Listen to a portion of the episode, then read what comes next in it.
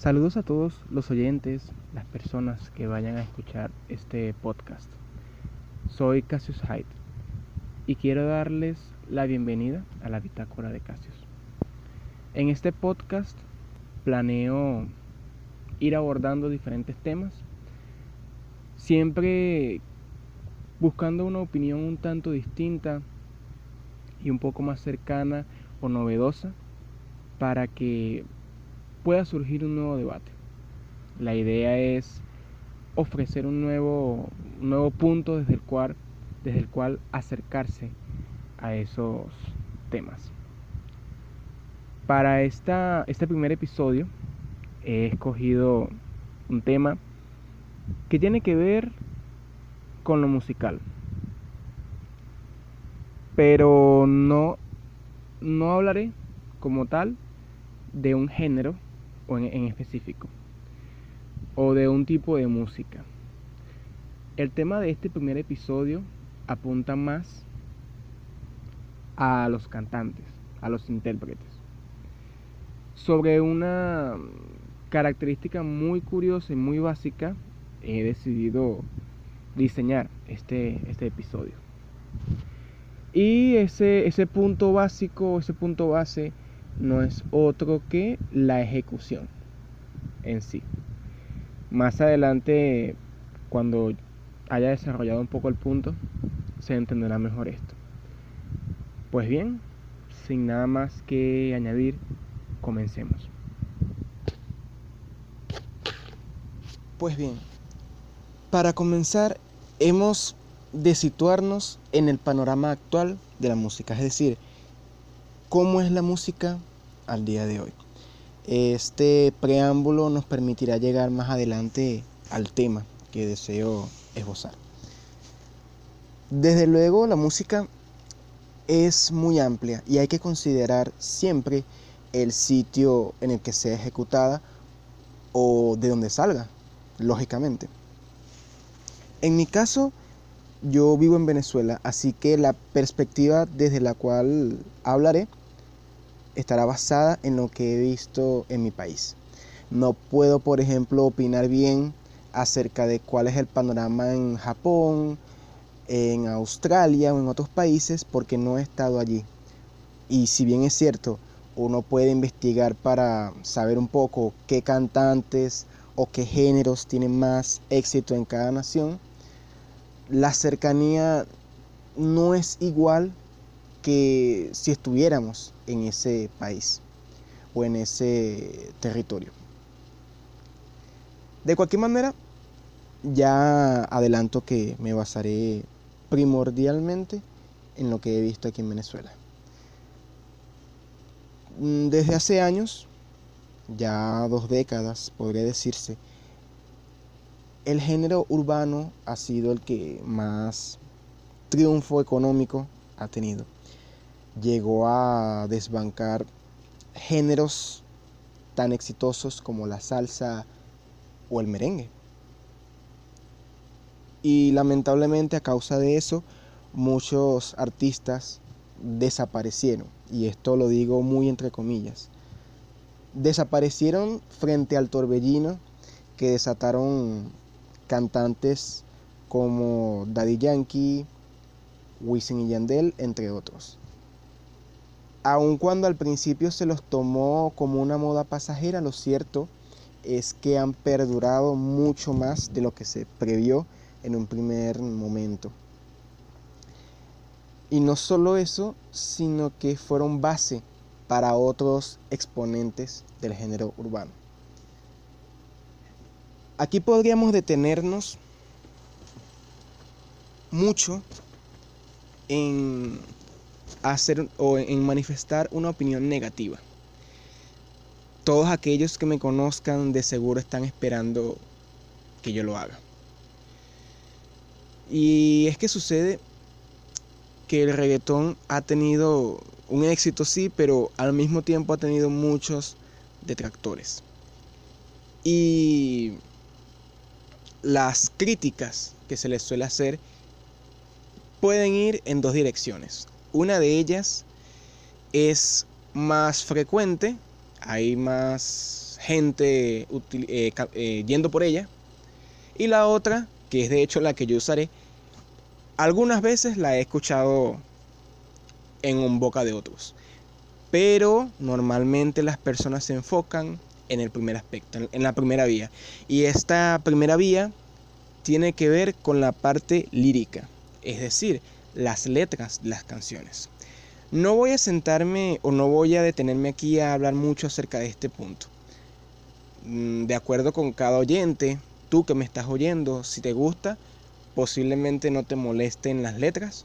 Si no te gusta, de seguro consideras que son un insulto al arte. O puede ser un punto medio en el que ni te interesen, pero tampoco te disgusten.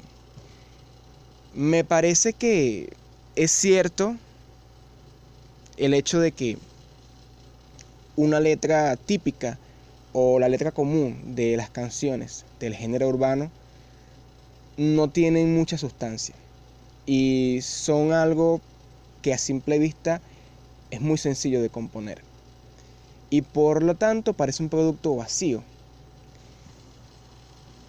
Eso se podría comparar con, con artistas o con géneros de otros lugares. Y sé muy bien que más de uno estará pensando en algún cantante estadounidense, en algún exponente de pop. Y estoy de acuerdo, seguramente en aquellos lados también hay un ejemplo de esto que estoy comentando, de esta primera vía pero quiero enfocarme en los de aquí, en los que yo he visto personalmente. Si bien esta, esta vía es muy fructífera y podría sentarme a hablar mucho acerca de ella, no es la que yo quiero tomar. Y esto es muy curioso porque tengo formación precisamente en el área de letras, de literatura, de, de la lingüística, de la lengua española. Con todo, no es la vía que yo quiero abordar. Por una razón muy sencilla. El concepto de música varía mucho y muchos tendrán diferencias con lo que voy a decir. Sin embargo, desde mi perspectiva, al hablar de música es necesario limitarse únicamente al aspecto sonoro de los instrumentos. La parte lírica ya entra en otro campo. Es decir, si vamos a opinar acerca de la música estrictamente, me parece que deberíamos limitarnos a opinar de cómo los músicos ejecutan la pieza, de cómo un cantante la lleva a cabo, etc. Ya lo lírico entra en otro campo, que es el de la lingüística, el de las letras. Y opino yo, muy humildemente, que eso debe hacerlo un especialista en esa área. Entonces, ¿por qué no lo hago yo? Porque yo quiero ofrecer una perspectiva desde, desde afuera, no desde mi área. Y aunque parezca un poco extraño, aunque parezca que debería tomar la otra senda, no es la que yo quiero eh, escoger, no es la que pretendo escoger, ya que es muy común, la he escuchado mucho. Yo quiero decir otras cosas. Yo quiero situarme en otro punto porque siento que muchos no lo tocan o no lo tocan profundamente. De acuerdo. Concluyendo o resumiendo, el primer, la primera vía de crítica negativa tiene que ver con el aspecto lírico, pero yo no la voy a tratar. Quizás en alguna otra oportunidad me detenga a hacerlo, sería muy interesante sin dudas, porque también tengo algunas, algunas ideas al respecto pero no en este momento. En este episodio quiero irme por la segunda vía que es la de la ejecución. Ya dije al principio que quería enfocarme en los cantantes y la voz por supuesto es otro instrumento, aun cuando para muchos no sea así.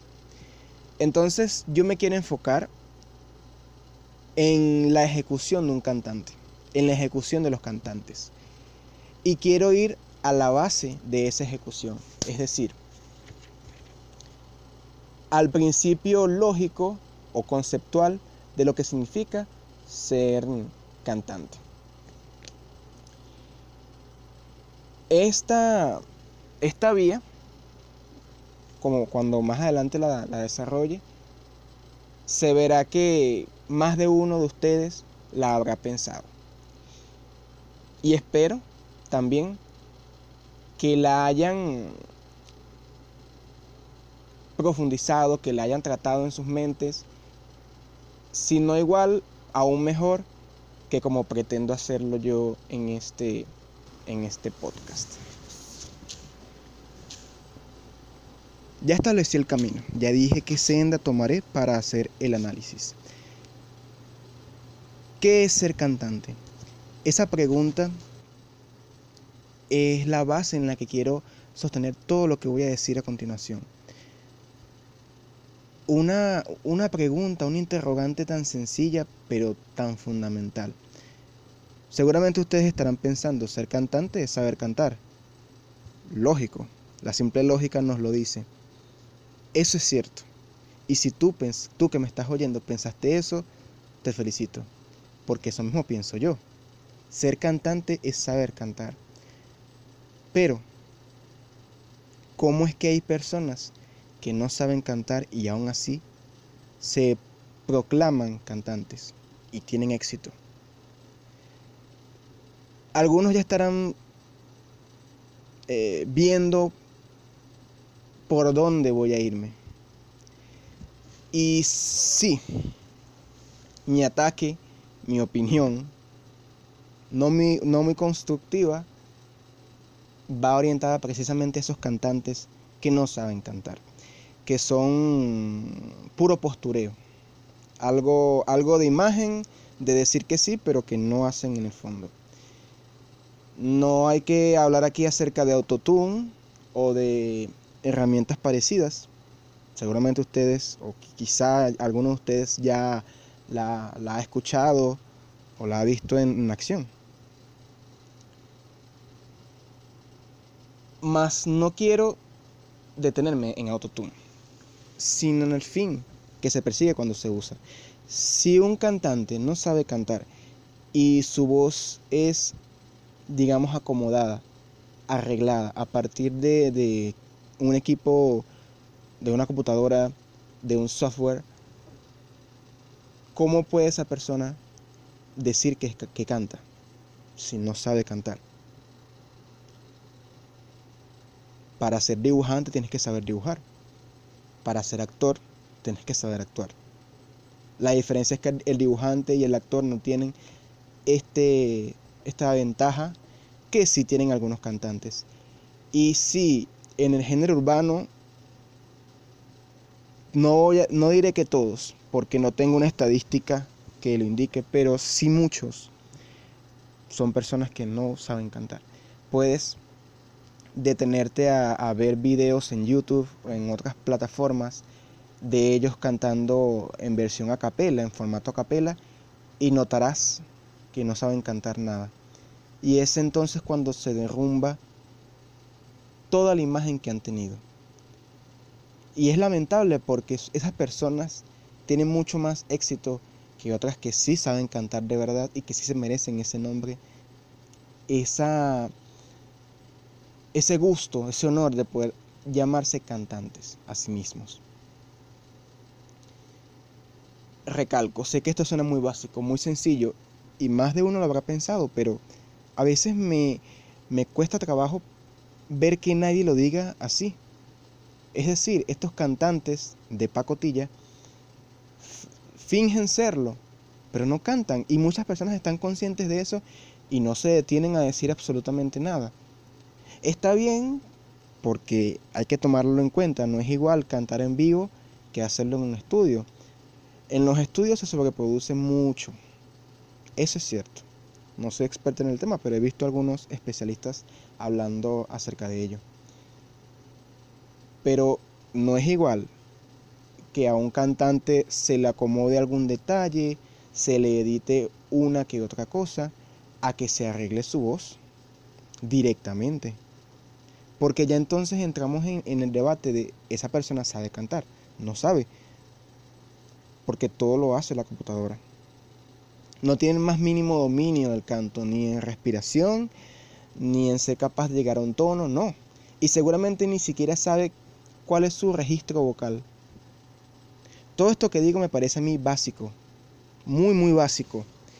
Y, y considero que está primero que la otra vía, que la de las que la de las letras. Porque no, no me quiero detener a desarrollarlo, ya que me iría mucho por las ramas. Pero, que una letra o no nos guste, que sea buena o no, que nos parezca buena o mala, eso es subjetivo. Y aunque pudiéramos hablar acerca de la dificultad para componer una u otra, y yo tendría varios ejemplos, al final sigue siendo subjetivo. Sobre todo el tema de que las letras del género urbano son muy inmorales. No entraré tampoco en detalles del tema, pero eso también es relativo. Porque hace 60 años, hace 40 años, las letras de algunos cantantes que hoy nos parecen muy conservadores habrán supuesto algo inmoral también.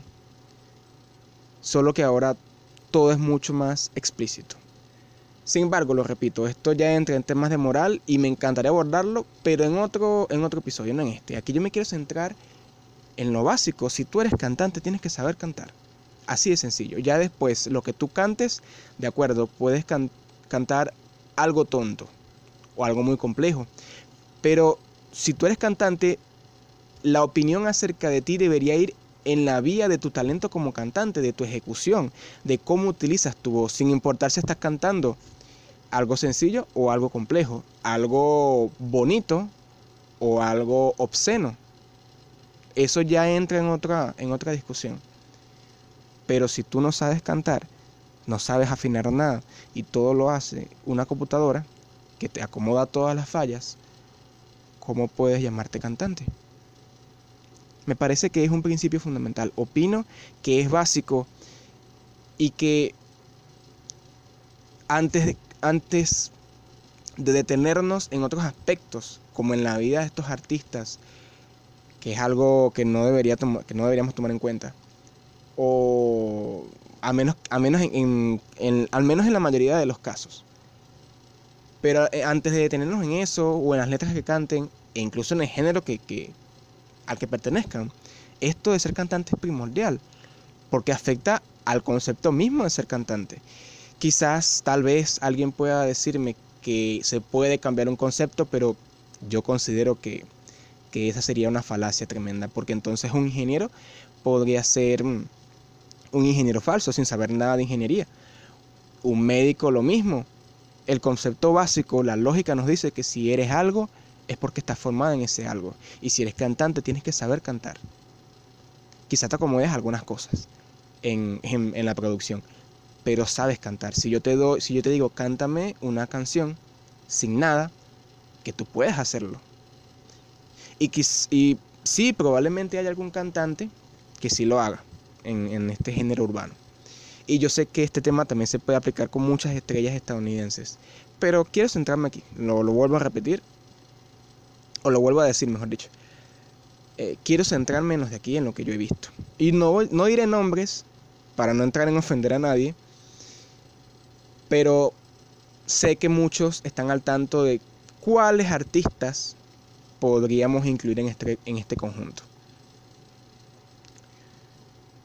De acuerdo, creo que todo lo que he dicho es primordial y que si lo ignoramos es un poco tonto y hasta eh, un poco ilógico centrarnos en, en otros aspectos y obviar este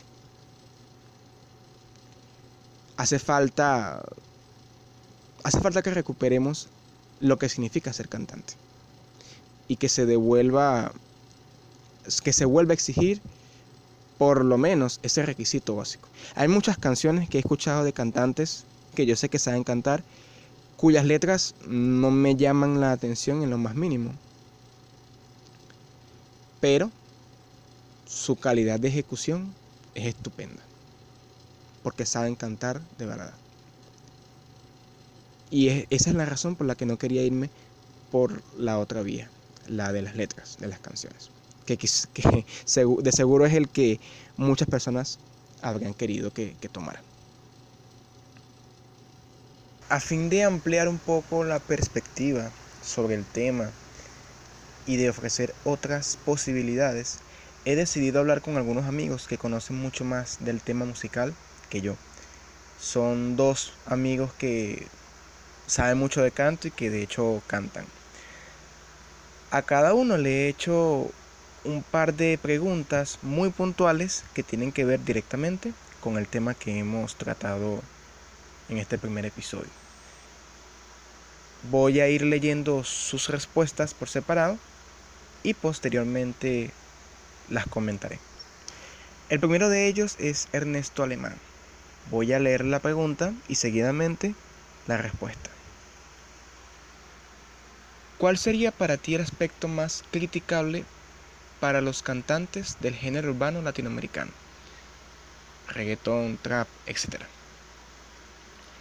Si me enfoco en la música, indudablemente la simpleza de las composiciones con giros armónicos pobres, predecibles y monotonías melódicas y rítmicas. Si me concentro en los mensajes, indudablemente las letras con temáticas vacías, sobre todo esas de desprestigio a las mujeres o que incitan la bajeza moral. Y si alguien viene a decirme que la excusa de todo radica en que es un medio para expresarse libremente, simplemente respondería que en tiempos modernos se confunde demasiado fácil lo que es libertad y libertinaje. Aquí Ernesto está hablando u ofreciendo su opinión en cuanto a, las dos vertientes que yo comentaba anteriormente, que es la parte netamente musical y la parte lírica. Ernesto ofrece una crítica en cada aspecto. Por un lado, la monotonía o la falta de esfuerzo, la falta de, creatividad a la hora de, de componer. Y en la parte lírica, la bajeza moral, que es el tema que precisamente yo quería eludir. Pero es interesante cómo él comenta o contrasta estos dos aspectos y resalta que se ha utilizado demasiado lo que es la, la palabra libertad para justificar algunas, algunos mensajes en ciertas canciones. Continuemos. Pregunta número 2. ¿Qué opinión tienes de herramientas como Autotune? Es una excelente herramienta siempre y cuando se utilice con inteligencia.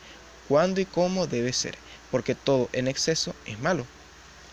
Ernesto acepta el uso de Autotune, una herramienta demasiado común en estos días y que sirve mucho para ocultar ciertas deficiencias. Lo interesante es que Ernesto no destruye a la herramienta, sino que cuestiona el mal uso que se le puede llegar a dar. Pregunta número 3. ¿Un cantante debería poder usar autotune? Si es así, ¿en qué medida debería permitírsele? Es cosa de administrarlo bien, no para arreglar gallos de gente que no se preocupa por recibir formación para cantar bien, sino para lograr un efecto que sorprenda y agrade al oído, al ser aplicado en una voz que interpreta y expresa como es. Aquí Ernesto amplía la respuesta de la pregunta anterior. No se trata de la herramienta en sí, sino del uso que se le dé. No es lo mismo utilizarla para ocultar las fallas de un, cantante o de un pseudo cantante que para generar efectos interesantes que puedan proporcionar un nuevo estilo musical incluso. Seguimos. Alguien que no sepa cantar y que edite toda su voz con software o herramientas como Autotune debería poder recibir la denominación de cantante. Es un cantante dependiente que yo simplemente le aconsejaría aprender a cantar por sí mismo, cosa que solo necesita de tiempo, mucho esfuerzo y constancia, porque soy de los que piensa, ya que lo viví y corroboré muchos otros, que cualquiera puede cantar bien, si en general hace una buena inversión. Ernesto señala aquí o plantea a ese cantante que usa mucho autotune como un cantante dependiente, es decir, no le quita la categoría.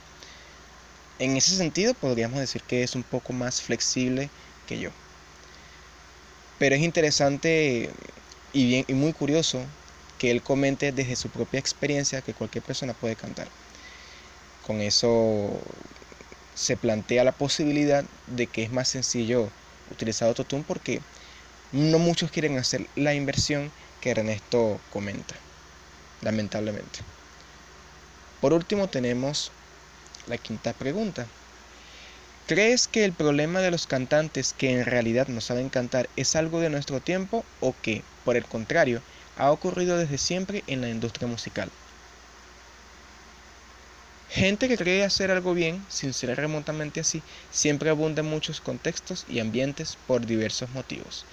Los cantantes deficientes siempre han existido y muchos son famosos y venden bien. Otros que simplemente tienen mañas para cantar, venden también. Lo que sí te puedo afirmar es que muchas veces los artistas de hoy venden más por un factor estético que musical, aunque en ciertas culturas como las japonesas y coreanas, los productos humanos, los idols, son más integrales, bien producidos y premeditados, ya que saben un poquito de todo, canto, actuación, fotografía, maquillaje, desenvolvimiento de cámaras, presentación de eventos, modelaje, baile y diría yo, y diría yo que hasta algo de etiqueta. Ernesto aquí él sostiene que malos cantantes siempre ha habido. Posiblemente hoy en día sea más sencillo por la, por la abundancia de herramientas como Autotune. Pero él no se niega a que ese vicio ha existido desde siempre, incluso mucho antes de que hubiera tanta facilidad para editar la voz. Ahora, él comenta el tema de los idols, que es muy controversial hoy en día para algunos, y que supone, como él dice, algo muy premeditado, ya que no son, no son artistas que fingen, sino que se les entrena y se les adiestra eh, para lo que van a hacer. El caso más conocido, supongo, sería el de BTS, ¿no? De acuerdo. Con esto concluimos las respuestas que me dio Ernesto. El segundo amigo con el que he hablado es Edison Ruiz. Las preguntas son las mismas que en el caso de Ernesto y vamos a seguir la misma dinámica. La pregunta número uno. ¿Cuál sería para ti el aspecto más criticable para los cantantes del género urbano latinoamericano? Reggaetón, trap, etc. Sin duda alguna, el aspecto más criticable suele ser el uso de su lenguaje extremadamente vulgar. Existe una línea entre la sensualidad y la vulgaridad. Y siento que si bien una canción puede tener letras que despierten sensaciones totalmente humanas, llegar al punto de ser vulgares no es nada necesario. Sería un punto que pueden trabajar, porque actualmente existen muchos exponentes de música urbana que emplean letras sensuales o sencillamente alegres y son muy buenos. Aquí Erickson también se detiene en lo que es la, parte lírica y él, él comenta algo puntual, que hay una diferencia entre sensualidad y vulgaridad. Y comenta también que no tiene nada de malo hablar acerca de necesidades humanas, como es el sexo. Pero todo está en el tratamiento.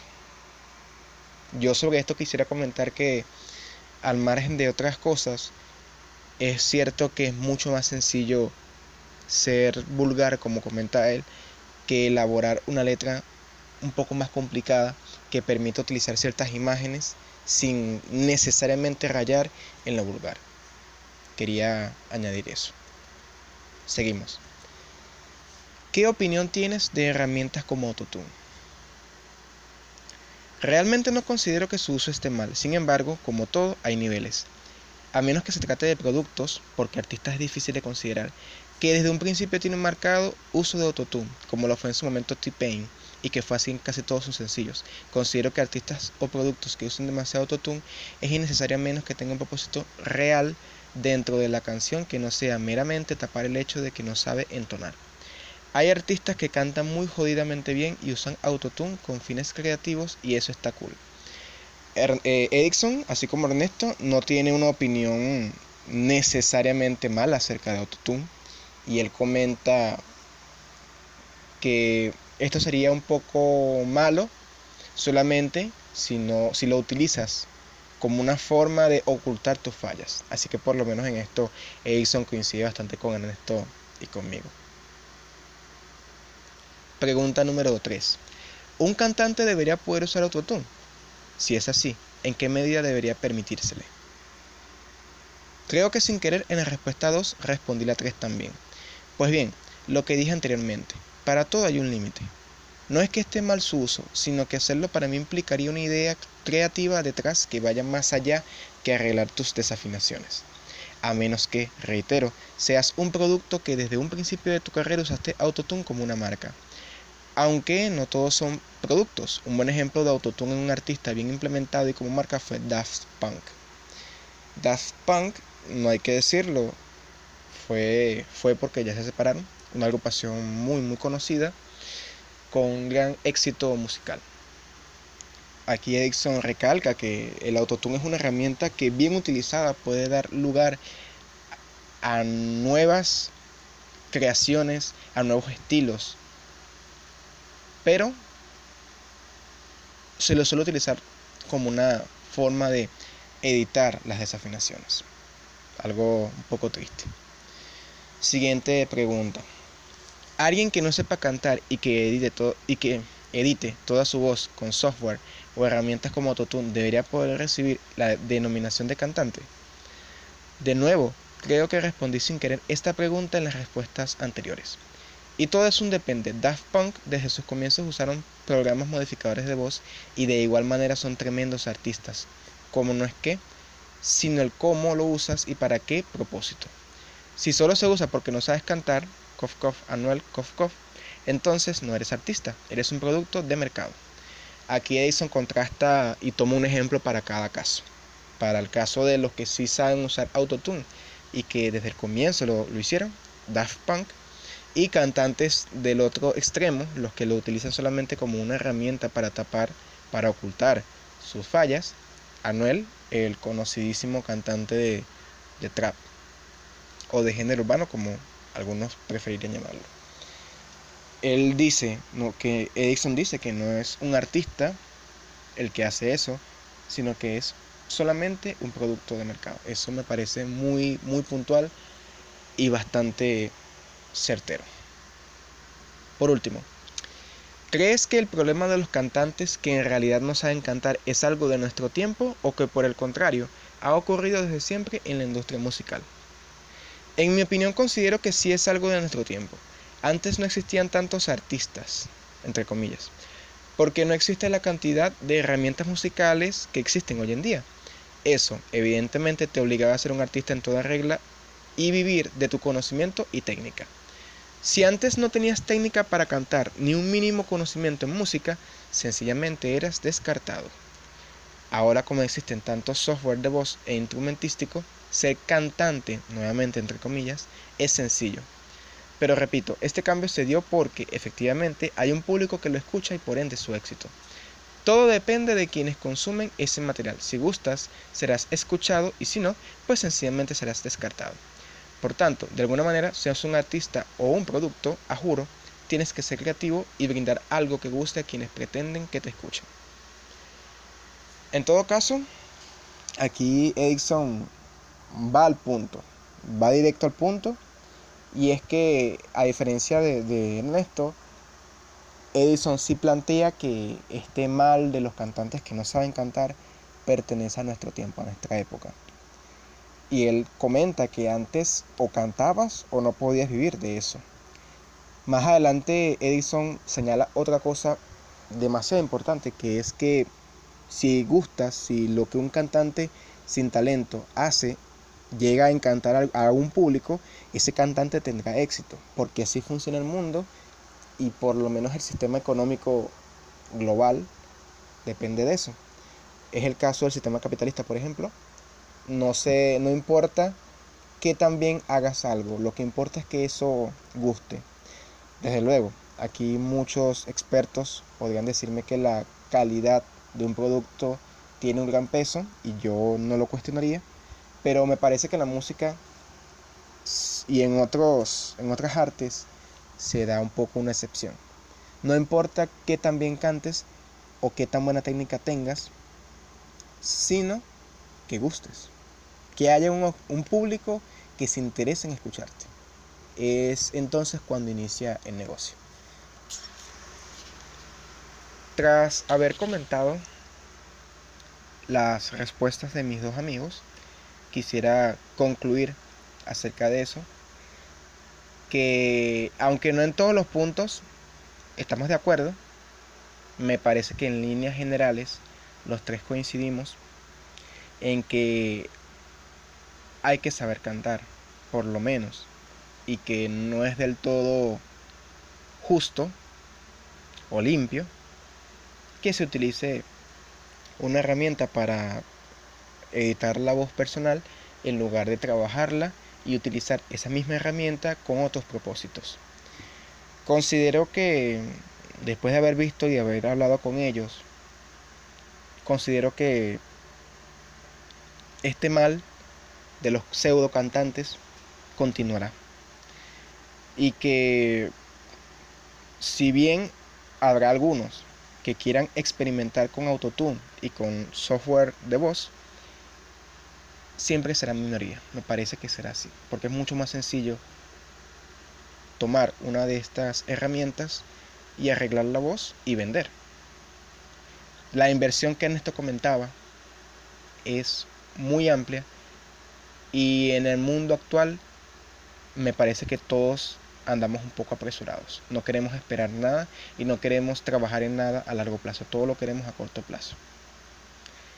Espero sinceramente que el día de mañana descubra que, que estoy equivocado y que haya más conciencia acerca de por qué es importante saber cantar y cómo afecta eso a la propia definición de cantante.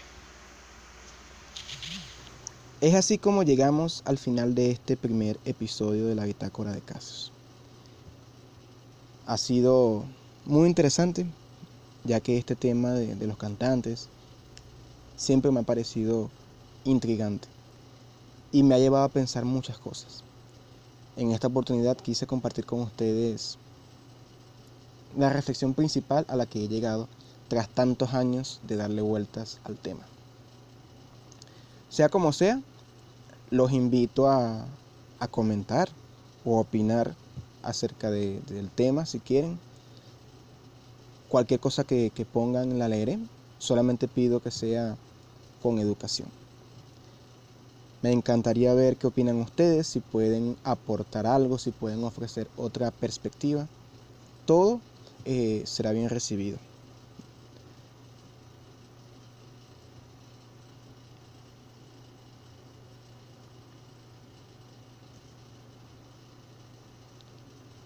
Terminamos entonces este primer episodio. Los espero en la siguiente oportunidad. Y hasta entonces, cuídense mucho.